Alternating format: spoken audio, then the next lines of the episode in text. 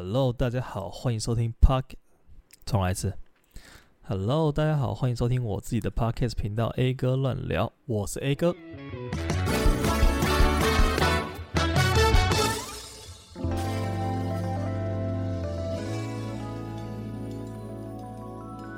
我发现年底十二月这个时候真的是一个非常忙、非常忙的时候，诶，尤其是今年。首先，现在是这个世界杯足球赛，如果有在关注的赌徒们，应该就会非常的有感觉哦。大家的钱包是不是增增减减、增增减减这样子呢？不知道大家是反指标还是明灯指路呢？好，那不管怎么样，祝大家赢钱哦。诶，那整个氛围这真的是不一样，因为像我这种一日球迷啊，我就是有球赛的时候才看，然后自己也不会去关注哪一队呃特别强啊，或者是哪一个球星在哪里怎样怎样的，就是成绩怎么样。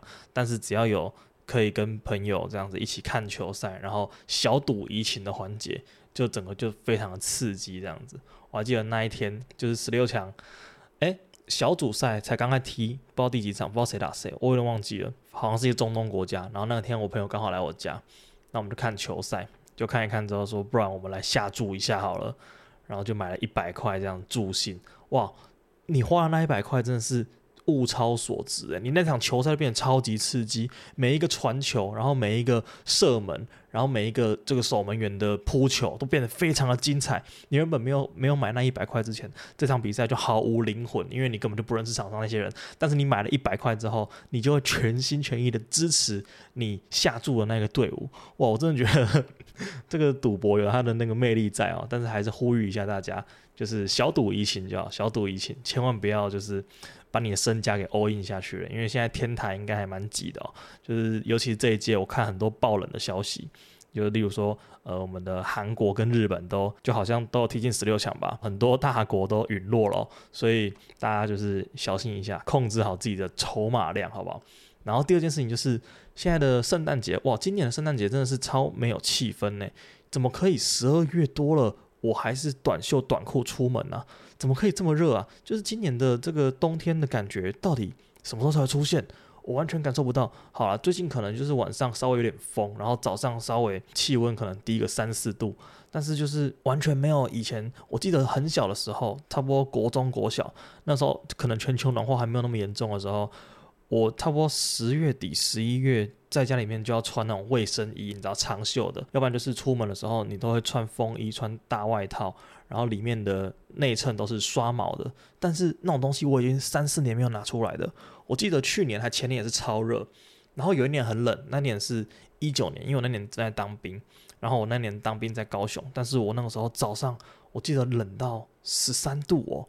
我人在高雄，然后早上冷到十三度，我真的是起床的时候从那个被窝一出来，早上五点，我说这是什么鬼天气？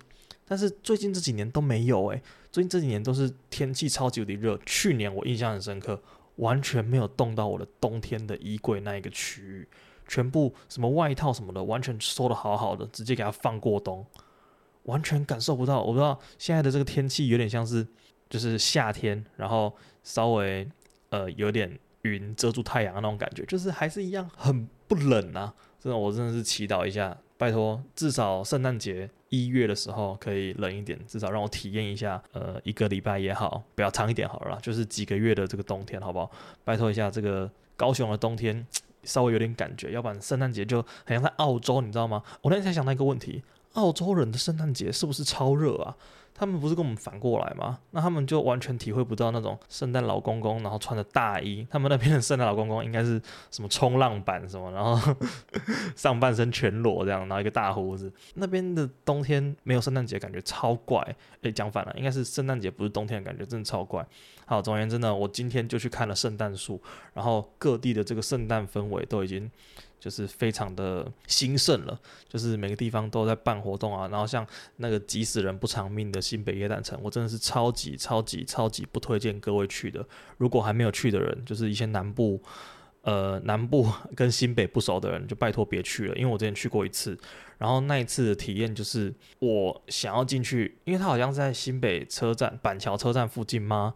我记得旁边有个百货公司，我忘记那个百货公司是车站还是星光三月之类的，反正就是一个可以吃东西。我晚上要去找东西吃，那边就真的是只能看到人而已，你什么表演什么东西都看不到。然后你的合照，你要有非常强的修图技巧，你才可以把你跟路人的合照变成你自己的独照，你知道吗？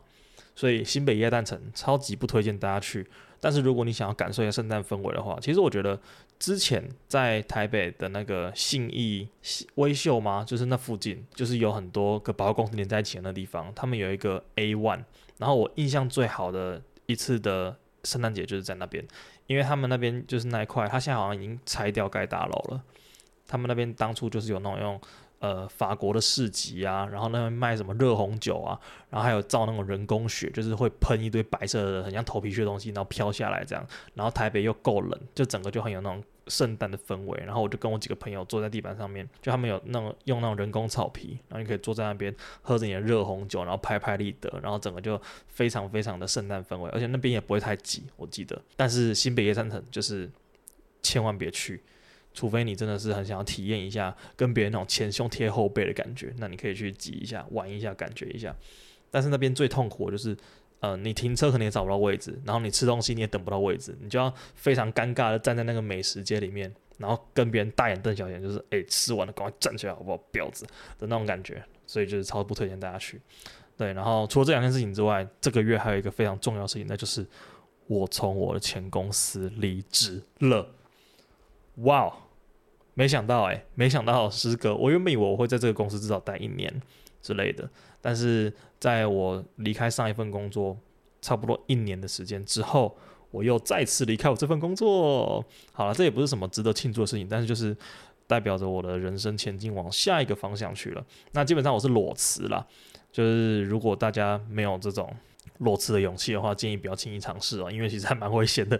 我就有点担心说，干我这月的薪水领完之后，我下个月何去何从？但其实还好啦，因为我还可以靠着，就是我上一次有说到嘛，我可以靠接案，然后维持自己的基本生活所需。然后我又是一条米虫，我住家里，所以就比较随便这样子。其实我还蛮庆幸我自己的这份工作接触到的同事年龄层都非常的跟我相近，因为我算是有点。新媒体产业吗？反正就是我接触我第一个公司剪片的那个呃职位，他们主要是做一些新媒体，像是 YouTuber，你知道那种比较年轻人的产业。然后我现在这份工作也是，就是做新媒体的。总之呢，就是你的同事都会跟你差不多年纪，什么二十五六岁啊这种，然后要不然就是刚大学毕业的，就是大家的第一份工作、第二份工作这种感觉。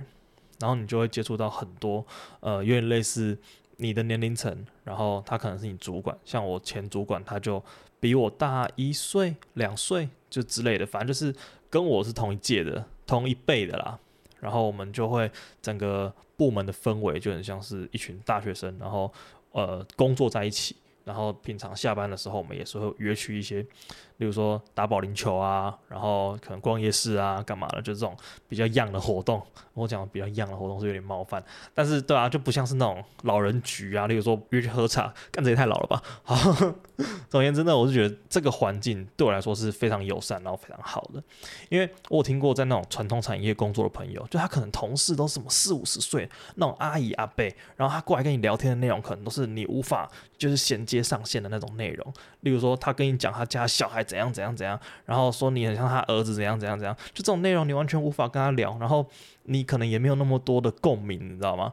然后就是那种可以当你爸妈的年纪，就他们是你同事，同事这个东西在公司里面其实它是一个很重要很重要的主轴。我认为啦，你的公司的事情再怎么机掰，你的老板再怎么不人道，然后你的可能主管啊，或者是你的工作再怎么繁重，只要你有一群同甘共苦的好同事。你就大概率可以在那个公司继续撑下去，就可能为了薪水，为了年终，whatever，反正就是你会比较好，有这一群同袍，然后一起向前进那种共患难的感觉。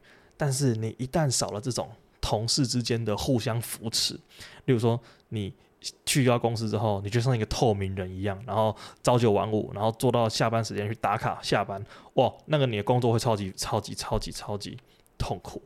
就你只要没有人可以跟你抒发你上班那些琐事压力，然后你就只有你跟你的作业的那台电脑的话，哇，那真的是不同的不同的 level，完全就会觉得哇，好想离职，好想离职。你可能每天去你都是在想说，干这个一零四有没有什么比较友善的工作环境之类的。但是我自己是还蛮幸运的，就是我遇到的同事啊，其实人都很好，而且很多都跟我年纪差不多，所以我们的话题就很衔接得上。然后大家就是不是那种机掰人，你知道吗？大家就是很相处得很和乐融融这样子。尤其是我前公司，因为我前公司规模比较大，然后人蛮多的，所以就会导致说他们一群人，然后就很像学校社团那种感觉。然后可能大家在讲话啊之间就是比较。有点像是那种讲干话，然后大家就很好相处这样子。也许是这个产业比较年轻吧，所以就是吸引来这样子的人。然后我觉得这个氛围真的蛮不错的。但是也是因为这个样子，所以提离职对我来说非常非常非常的困难。我印象就是我上一份工作那个时候我要离职的时候，其实我离职原因多半不是跟公司有关系。好了，可能也是因为我那个时候觉得哦，我可能在这个公司也就这样了，就是我没有办法提供公司更多的。呃，内容那可能也不需要，因为你知道，很多时候出了社会，就是这个产业只需要你出可能百分之七十或者百分之六十的力，然后你就可以把你的工作处理很好，然后你也可以领你应得那份薪水，甚至是呃，可能你的上级或者是呃公司方还会觉得，诶，这个员工表现还不错，但事实上你可能已经没有什么进步或者发挥的空间了。那我觉得。我之前看到一个不知道哪一个，就某名人，某名人说的一段话，就是他说，如果你在这间公司已经长达一年或者是半年，然后你每天去没有执行到新的事情，或者是你觉得你已经没有在进步的话，那就是你换工作的好时机。That's right。所以我看到那一句话，我就很果断的，也没有很果断啦。其实我每次都是有点犹豫、犹豫、犹豫，反正我最后就决定要提出离职这样子。然后呢，在那一天。我就我印象蛮深刻的，我就私讯了我主管，啊，因为我刚好说我主管其实跟我年纪差不多嘛，那他大概知道就是即将发生什么事情了，因为他站在呃年轻人的角度的立场，他会了解到说，哦，其实假如说你在这边的发展性不够的话，本来跳槽就是很可以接受而且可以预见的，然后我就那时候私讯他来，我就跟他说，我有事情想找你。就这种开头，这种开头非常非常的非常的不吉利，你知道吗？就假如说今天有一个人，好，假如说我妈说，哎、我是你要找你，大事不妙，真的大事不妙。只要是这种开头了，通常都没什么好事。然后我基本上讲完这句话，他就了解了。然后我就跟他说，我们可不可以等下吃完饭，然后聊一下这样子？哇，那这基本上就是宣判死刑了。反正那个时候，我就跟他到一个类似那种会议厅的小空间。然后我跟他讲说，哎、我可能到这个月底哦，因为我接下来有其他的规划。那当然，所有其他的规划都是骗人的啦。啊，他可能也会听到这样的 podcast，但是我相信他会理解的。就反正就是你就不想做了，然后你也觉得说可能该换换环境，或是该去该去搞别的有搞头的东西了。然后你就是大家的那个离职说法应该差不多吧？就是哦，我有其他规划了，然后因为我的什么什么的缘故啊，所以我必须要离开，然后这样这样这样。那我其实那时候心里是蛮不好受的。我记得我离开上一份工作的时候，我自己犹豫了很长一段时间。然后到了可能过了一个月，一个月又很长嘛，但不管了，反正就是过了一个月之后呢，我才就是慢慢的消化完这个离职的情绪。因为我跟前一个公司的人，其实他们感情都蛮不错的，就是我说我们的这个年龄层啊、话题什么的可以对得上，以至于呢，我在那一个工作。其实过得算蛮快乐，然后我的工作内容又不会到很繁重，你知道吗？然后薪水以一个刚出社会的人来说，又还蛮不错的，就基本上没什么好挑剔，就只是纯粹我不想待了，就是那个公司可能还是有一些问题啦。好。然后我就提了离职之后呢，我其实那个时候当下内心是蛮难过的，因为第一个就是我知道我接下来可能跟这群人相处的时间不会那么长，但是我们之前的相处回忆是愉快的，所以就多少会有一些离别的那种伤感。然后第二就是我大概能预见说，哦，因为我的离开，所以他们可能会工作变多啊，就是毕竟你的事情还是有人做啊，所以就是大家会去 cover 你的东西，这样他们可能会有一段时间会过得不太愉悦。那我也是有因为这件事情稍微感觉到，嗯、不太好这样子。反正我就是有算是帮帮他们担心了一阵子，但也就是那一阵子啦。因为你知道，其实工作上面所有的不爽、所有的忧郁、所有的低潮，你都可以靠着离职这件事情来解决。所以我其实那个时候，就是我前面说的那些负面情绪之外呢，我更多的是，就是你准备要迎接一个离职生活那种开心。外放，然后很灿烂的心情，你知道吗？反正就是有点百感交集啦，人家所说的这种就是五味杂陈的感觉。然后我那个时候提完之后，我就跟他讲，我大概就是做做到这个月底嘛。然后他跟我讲了一个我觉得很安慰的答案，他就说其实也没什么好。就是挽留你或怎样的，因为他知道以现在的条件，就是毕竟他只是个主管，他不是公司的决策方，以他的目前能掌握的权力，他没有办法说啊，我直接帮你薪水三倍，然后把你留住，就是不可能发生这种事嘛。然后他就有跟我稍微聊了一下之前发生什么事，然后例如说他有很积极的在帮我争取加薪什么的，就在这点我要特别 shout out to 我的前主管，他真的在工作上面帮了我非常多，我真的非常庆幸。我出社会第一个遇到的主管是他，因为他不会给我那种呃主管的架子，会吗？不会，对。然后，但是他又很很燥，你知道吗？就是他在工作在公事上，他可以帮你，就是跟老板达成一个很好的桥梁。我这这真的非常重要，对，就是他的工作能力非常非常的好。然后在这一点，我非常的觉得很棒，这样子。好，吹捧一下，那就是有了这个前面的这个经验呢，就是第一次离职的经验。其实我这一次在这个公司离职，我也是比较有一些呃学到一些事情了。那基本上呢，我也是找到一个。就天时地利人和的时候，然后就把离职给提了出来。但其实我一直都很想要做的很潇洒，你知道吗？就是我之前在网上面看到，因为你想离职的时候，不知道什么，脸书好像会读你的心声一样，他就推荐给你一些就是人家的什么离职梗图啊。然后我看到一个超爆笑的。因为 我看到有一个人，他们那种是中国的那种抖音流传出来的那种迷音图片这样子。那个时候就有一个人，他拍他的离职信，然后他们就是上面写说什么员工谁谁谁，然后离职原因，然后就写这种字体七十二超大的字，然后写说。我的胃不好，消化不了老板给的大饼。我看到这个，我整个笑到快发疯。哇，怎么有办法写得那么潇洒？那反正我自己是没有啦，我就是一样的那套说辞。就哦，我未来的人生规划，那也确实我的规划跟本来跟我刚入职的时候可能不太一样啦，因为这毕竟是很常发生的事情。好，总之呢，我现在从这个公司离职，然后也是一样，就其实离开的时候多少都会有些不舍或怎样的，但。公司一定是有发生一些什么事情，才会导致于你想要离开嘛，所以其实就是又一样的经历那个心里面的五味杂陈，然后百感交集那种感觉，对啊。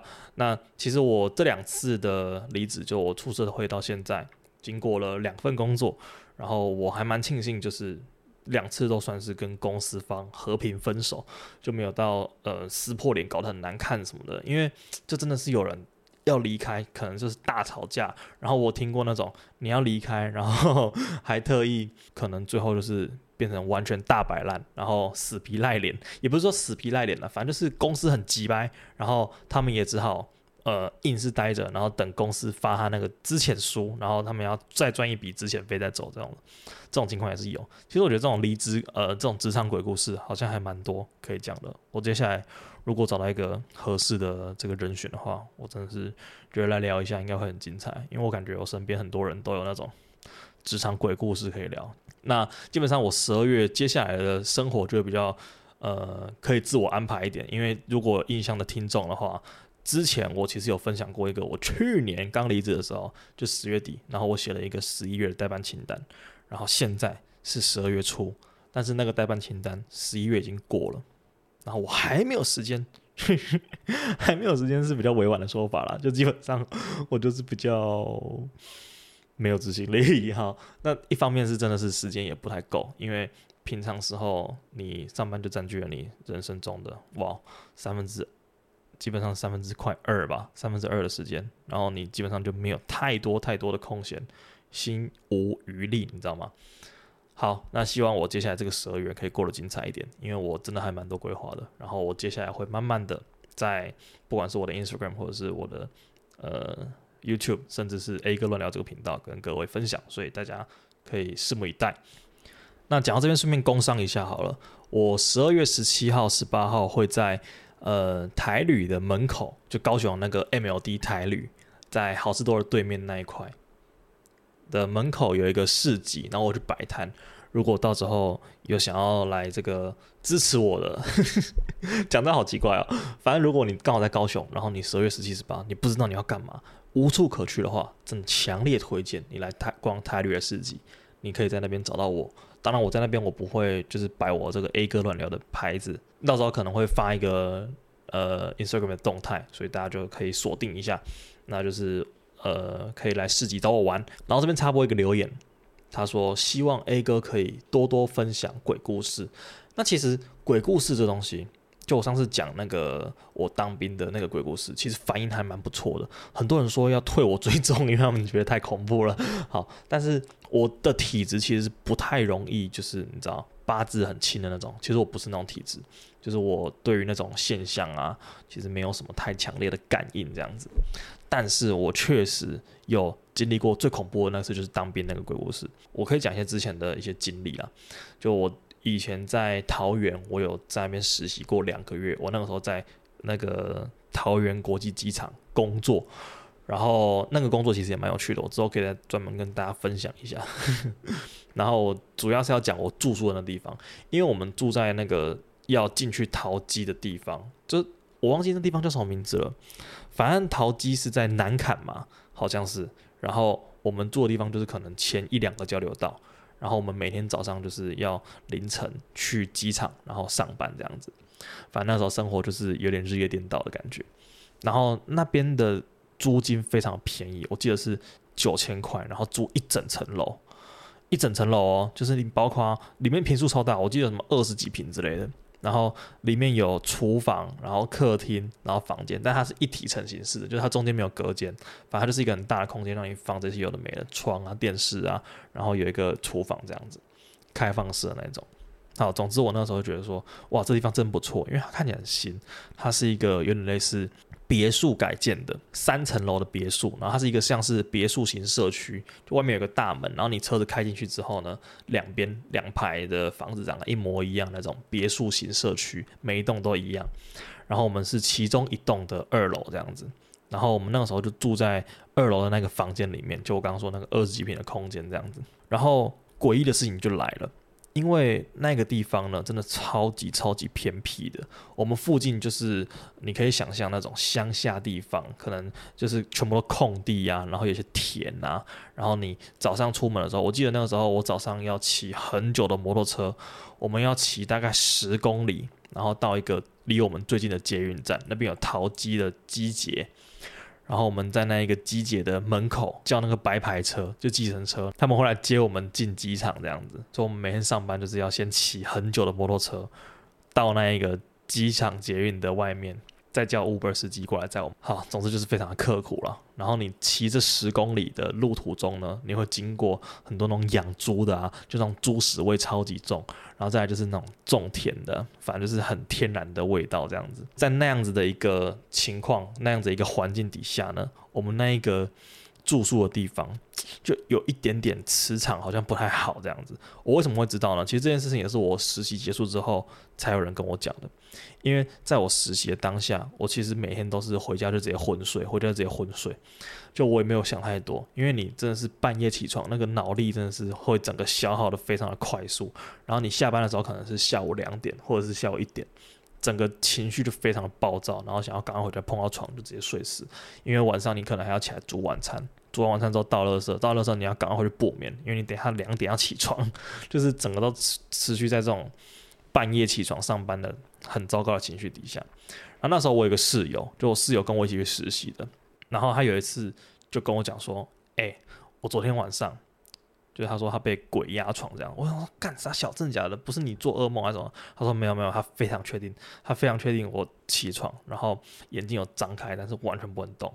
他说还有两次，然后说其中一次就是他眼睛张开，但是他确定他已经醒了，只是他醒来的位置不是在我们那一个宿舍里面，他醒来的位置是在他自己家的房间，就他是他住高雄嘛，他醒来眼睛张开，看到是他自己家房间的景色。但是他非常确定，他此时此刻人在桃园的那个宿舍里面。然后他说，完全完全手脚都完全动弹不得。然后他就看到一个人，然后朝他走来这样。然后后来他就赶快把眼睛闭起来，然后继续装没事继续睡。然后隔天早上就起来，然后就跟我去上班这样子。就装没事，他也没有跟我讲。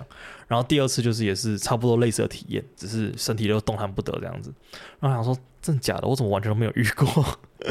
然后另外一次是因为那个时候我人在桃园嘛，然后我那时候跟 IVY。呃，有点算是远距离恋爱这样，反正他就是有时候偶尔会上来桃园找我，然后我们可能就会出去，例如说我放连假，可能连三天这样子，然后我们就会去出去玩啊之类的，然后他就有可能会住在我们那个宿舍里面。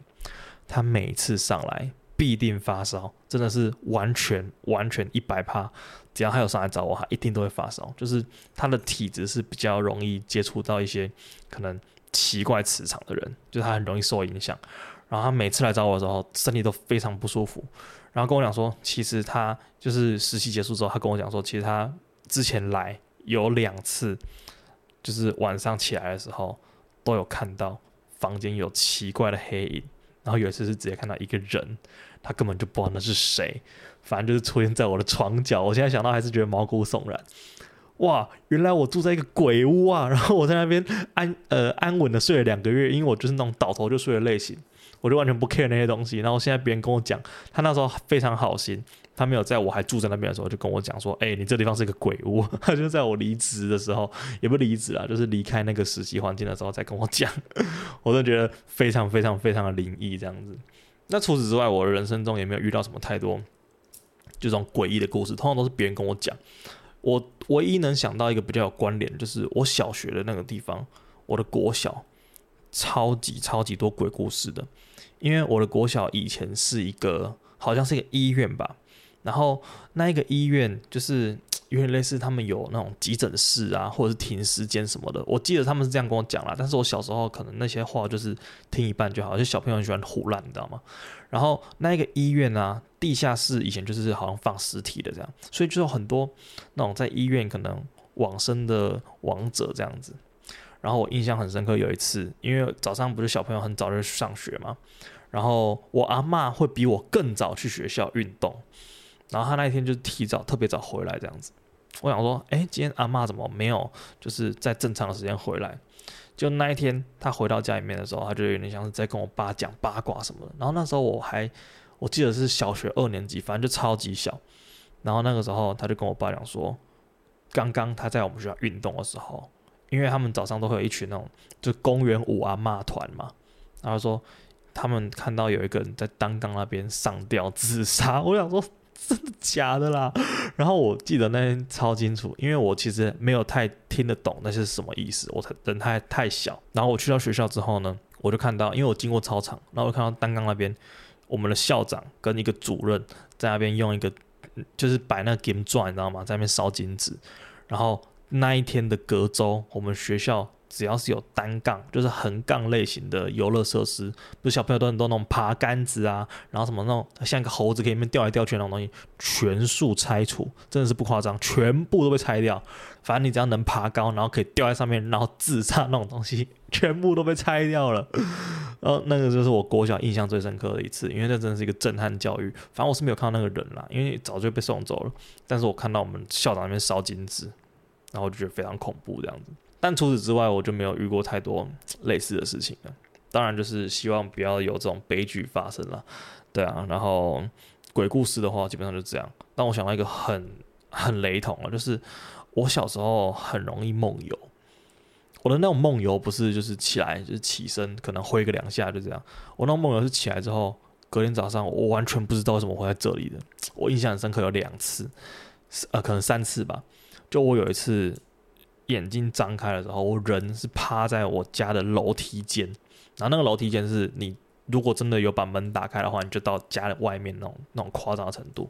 我以前睡觉，我是睡在三楼，诶，就是我家是一个透天厝嘛，然后三楼是我的房间，那我刚刚说的那个楼梯间，它是在一楼准备接到外面大门的那个空间，就是它是一个楼梯。然后我想说，我怎么会睡在这里呀？我那时候多小，那时候可能是小。三吗？还是小四？反正也是国小时期。然后我记得国小时期超爱梦游，真是爱到爆。就每一次我都很很容易起床，在一个完全不一样的地方，我也不知道怎么办到的。然后有一次是我睡在我自己的房间，起床的时候我在我妈的房间，就这种诸如此类事情发生过太多次了。然后我最有印象就是刚刚说的那个睡在呃我家的连接外面大门的那一个楼梯间。那次真的超夸张，我真的不知道什么，我睡着还可以走楼梯。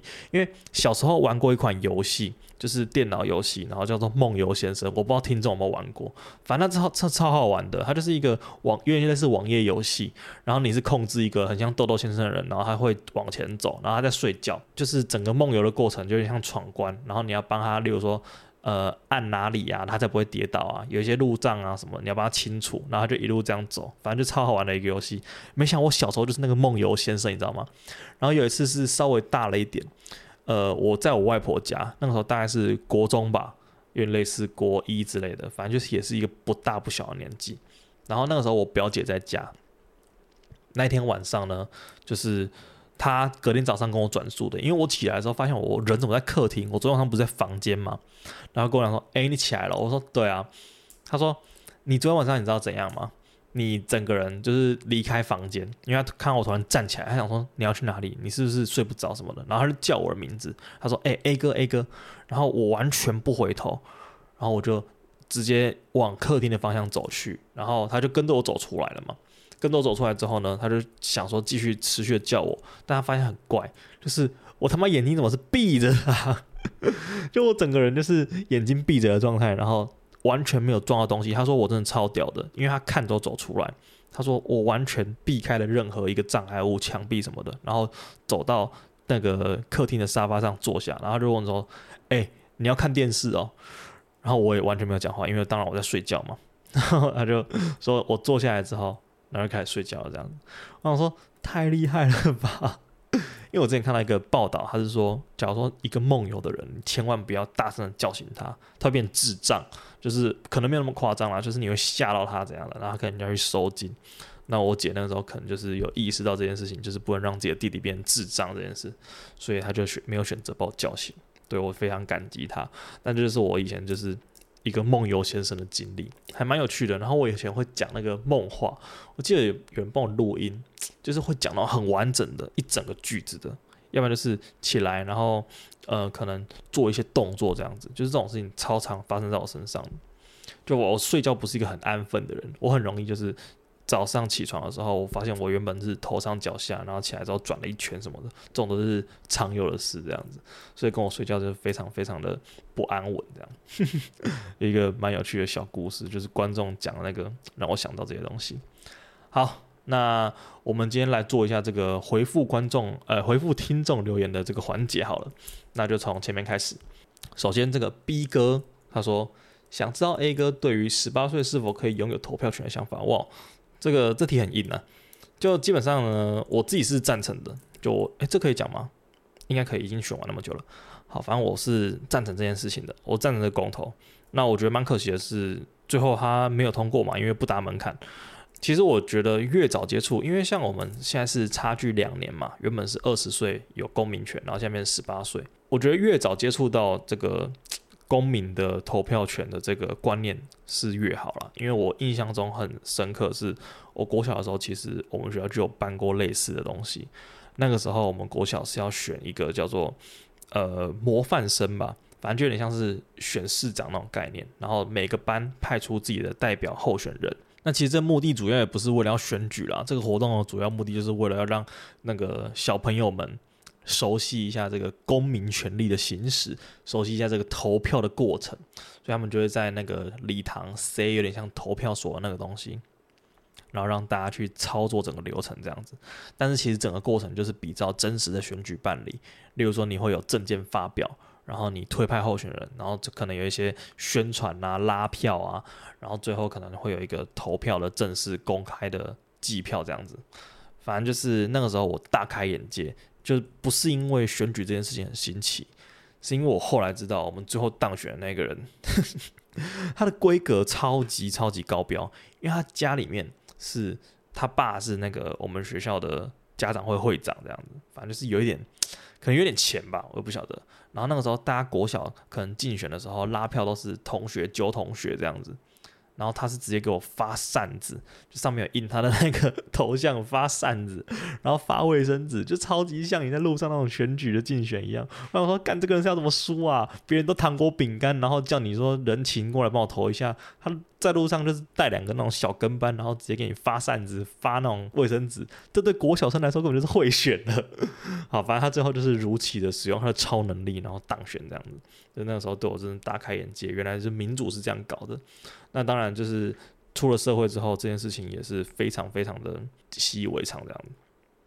所以回到刚刚的话题，十八岁的公民投票权，我自己是非常赞成，因为我觉得啊，你是你是猴子的，你五十岁你也还是猴子，你的投票的那种想法、那种思维也还是不会改变。那不如就在你成年的那个时候，你犯法都要被关了，那你应该很。合理的可以拥有你的公民投票权，我觉得这个是非常 OK 的。好，讲的有点严肃哦。那下一则就是来自你不认识的人，他说：“哦，他留了两篇。”然后我就直接一起念。他说：“第一次外送经验好可怜，送六十杯还被女医师嫌太慢，是我就直接拿饮料砸他。我那时候真的超想，我那时候真的超想要给他塞瑞的。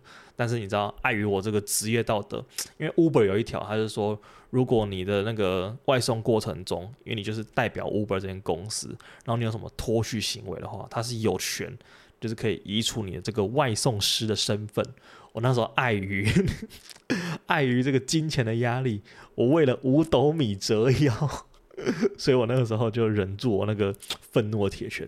没错，我那时候应该要穿一拳超人的 cosplay 去的，让他知道我这个魅力。可惜太迟了。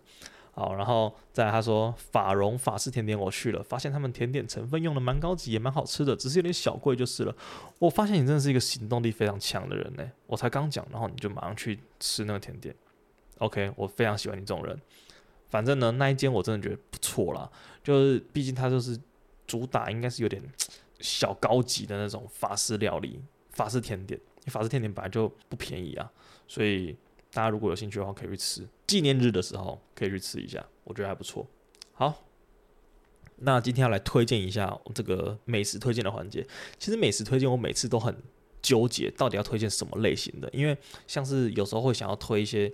比较精致的，像是上次那种甜点类的，然后有时候会想要推一些比较 local、比较道地的，然后有时候会想推一些比较异国的，就是我的那种防守范围很广泛，你知道吗？然后今天刚好就稍微来推荐一下我自己非常爱，因为前一阵子我看到别人吃，然后我突然想起来，我很久没去吃了，我超爱的，那就是高雄的热河街上面有一间叫做上海生煎包，那个真的是我的最爱耶！就生煎包这东西怎么可以这么的？赞啊！而且一定要吃那一间，因为那一间真的是非常有个性，它卖完就没了，就好像是废话，但是它就是超容易卖完的，它就是超级容易卖完的。然后它每次我去的时候都是排到爆，你知道吗？每次去的时候他都是排到就是排到隔壁店家这样子，然后就是他会有一个牌子写说什么排队请往哪边这样，就是不要影响到交通什么，就已经到这种地步，你知道吗？每次去都是这样这样子空前的盛况这样子。然后我都很容易，就是因为看到太多人排队，我就哦，干算了，下次再来。然后每次下次再来，下次再来，下次再来，一直到现在都还没去，因为真的是每次都大排队。所以我真的非常推荐，如果你在高雄，然后你又想要外带生煎包的话，非常非常非常推荐热河街的上海生煎包，推荐给大家。然后它的重点不是它的生煎包，也是啦，但是就是你吃那个生煎包，你一定要配它那个汤，它那个汤就是很清淡，然后叫那个叫什么？粉丝汤吗？还是什么？反正就是它里面有一些冬粉，然后还有一个类似豆皮的材质，然后整碗汤都非常清淡。我真觉得搭配那个生煎包，干的真的是绝配，好不好？我很少讲绝配这两个字，有吗？我很少讲吗？其实应该蛮常讲。好，但是我这边还要再讲一次绝配。然后它的隔壁，因为他们就是旁边有一间很有名的饮料店，然后它就是有点类似那种手摇小铺，它叫做小雅。小雅茶饮，它就是一间像是红茶摊的那种摊位，但是它的饮料非常非常非常的有名，它也是排到爆了。就是我每次去的时候，大家都会排。然后它很有名的是那个芋头西米露，但是因为我本人并不是太喜欢芋头，但是 IVY 非常的喜欢。就我每次只要去吃那些生煎包，出来一定是配小雅，好不好？生煎包配小雅这个组合，我非常建议大家今天听完这个 podcast。马上去吃，但是建议你是早一点去，因为他们太晚就真的是像我说的一样，卖完就没，好不好？所以小雅应该是还好了，小雅那个料很足够，但是生煎包，对不对？用餐时间，如果你看到很多人在排，你就给他排下去，那真的是不会，就是不虚此行，你知道吗？非常非常的适合，因为它那个生煎包口感就是怎样呢？它非常的脆，就我没没吃过这个生煎包那么脆的，然后它里面那个肉汁又爆，你知道吗？就是那种汤包的感觉，然后用煎的。虽然虽然说好像在讲废话一样，但是你一定要去吃一次，你才可以感受到我说的那种美味，你知道吗？就你如果听到 MJ 一一六，你很不知道什么是生煎包的，拜托你赶快去热河街吃一下。我这讲的好像在夜配一样，但是真的没有，因为我最近看到我朋友刚去吃，然后我真的觉得太久没吃了，真的我恨不得现在马上过去点六十颗生煎包。好，那总之今天这集的 A 哥乱聊就到这边，我们下次再见，拜拜。